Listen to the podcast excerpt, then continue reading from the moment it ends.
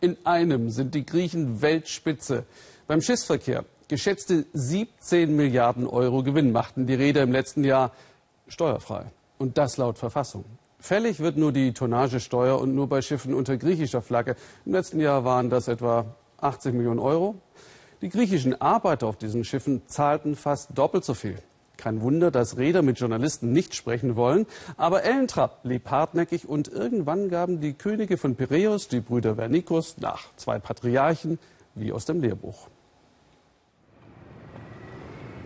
Willkommen in Piräus, dem größten Passagierhafen des Mittelmeers.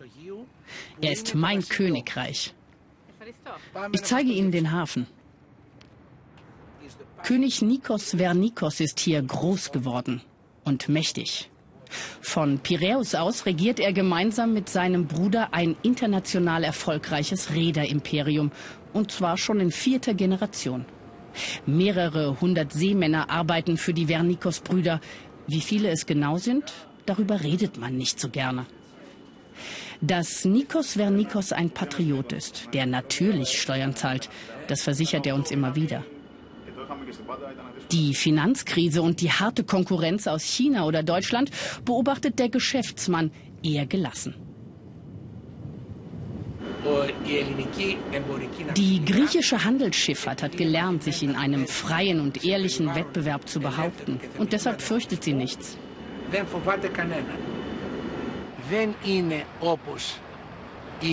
Sie hat sich weltweit ausgebreitet und keine Regierung kann ihr Regeln auferlegen.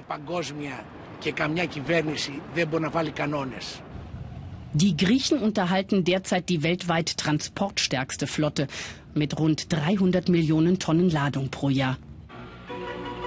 Das ist der Bruder, Yorgos Vernikos. Er ist unterwegs nach Poros zur Eröffnung der Yachtsaison.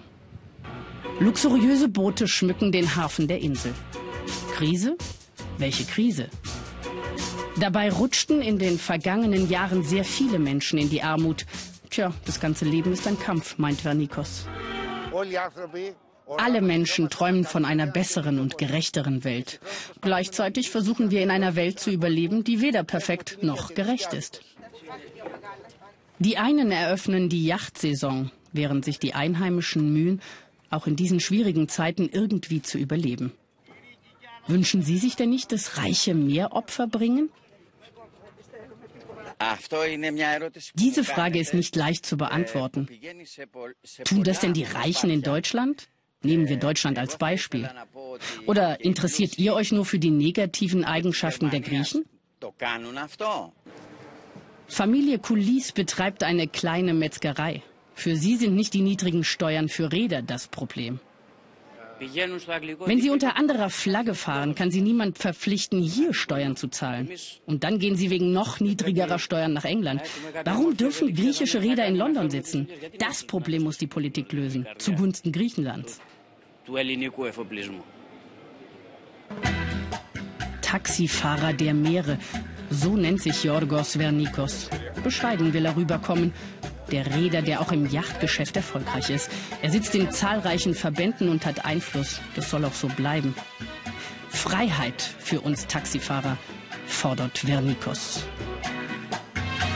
Die griechischen Räder fahren traditionell auch unter ausländischer Flagge, damit sie wettbewerbsfähig sein können. Und damit sie sich nicht einschränken müssen und der Staat sich auch nicht zu sehr in die Geschäfte einmischen kann προκειμένου να μπορούν να είναι ανταγωνιστικοί. Oft sehen sich die beiden Brüder nicht. Die Unternehmer sind viel beschäftigte Herren. Obwohl beide im Rentenalter sind, versuchen sie noch immer Macht in der Politik geltend zu machen. Sie sind sich einig.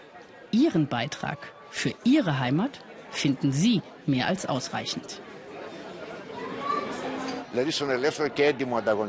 Die griechischen Schiffe machen die Hälfte der europäischen Flotte aus. Wir müssen sie schützen und fördern. Wir haben mehrfach bewiesen, dass wir unserer Wirtschaft helfen, nicht nur durch Arbeitsplätze, sondern auch durch unsere Steuergelder.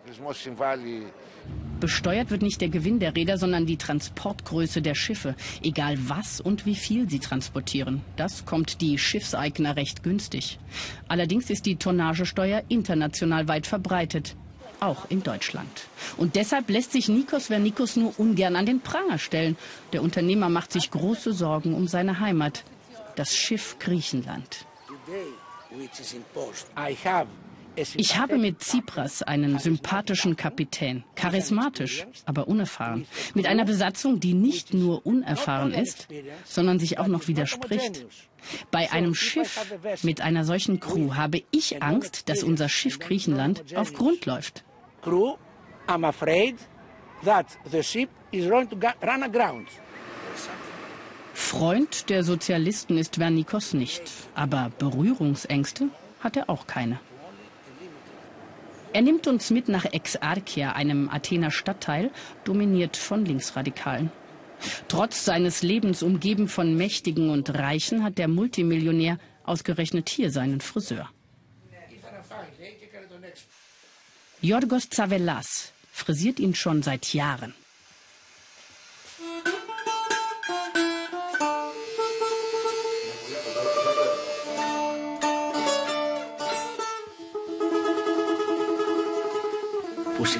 Ich als Reicher in vierter Generation habe nie Menschen getroffen, die Abneigung oder Hass gegen Reiche haben. Im Gegenteil, die Leute sind der Meinung, dass die Reichen, die keine Neureichen sind, die besten Freunde der Armen sind. Der beste Freund des Armen ist der Chef. Dass die Krise Leute wie Zavellas und Superreiche wie Vernikos unterschiedlich hart trifft, daran hat sich der Friseur gewöhnt.